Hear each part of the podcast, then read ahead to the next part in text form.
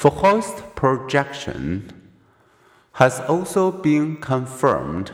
People do tend to see their traits, attitudes, and goals in others. Today's researchers call this the false consensus effect, the tendency to overestimate the extent to which others share our beliefs and behaviors.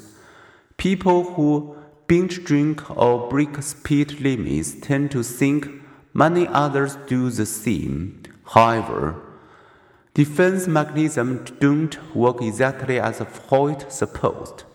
They seem motivated less by the sexual and aggressive undercurrents he imagined than by our need to protect our self image. Finally, researcher has supported Freud's idea that we unconsciously defend ourselves against anxiety. Researchers have proposed that one source of anxiety is the terror resulting from our awareness of vulnerability and death.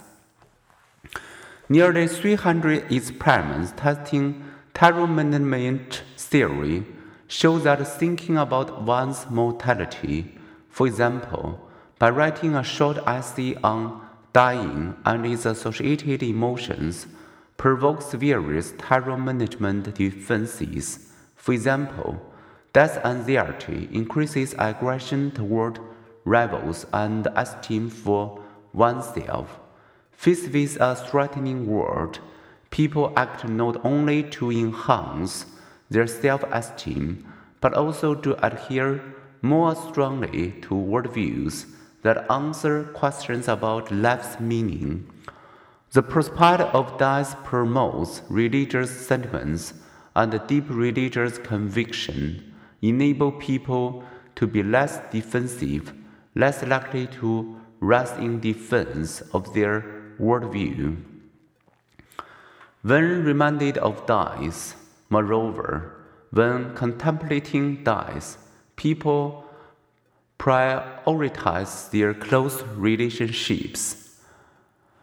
The actual death of loved ones can provoke protective responses as few. For years, I have studied the way people respond to thoughts about death.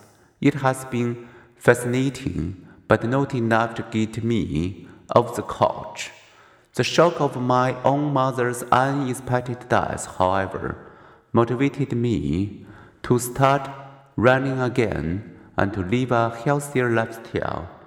Facing death can inspire us to affirm life.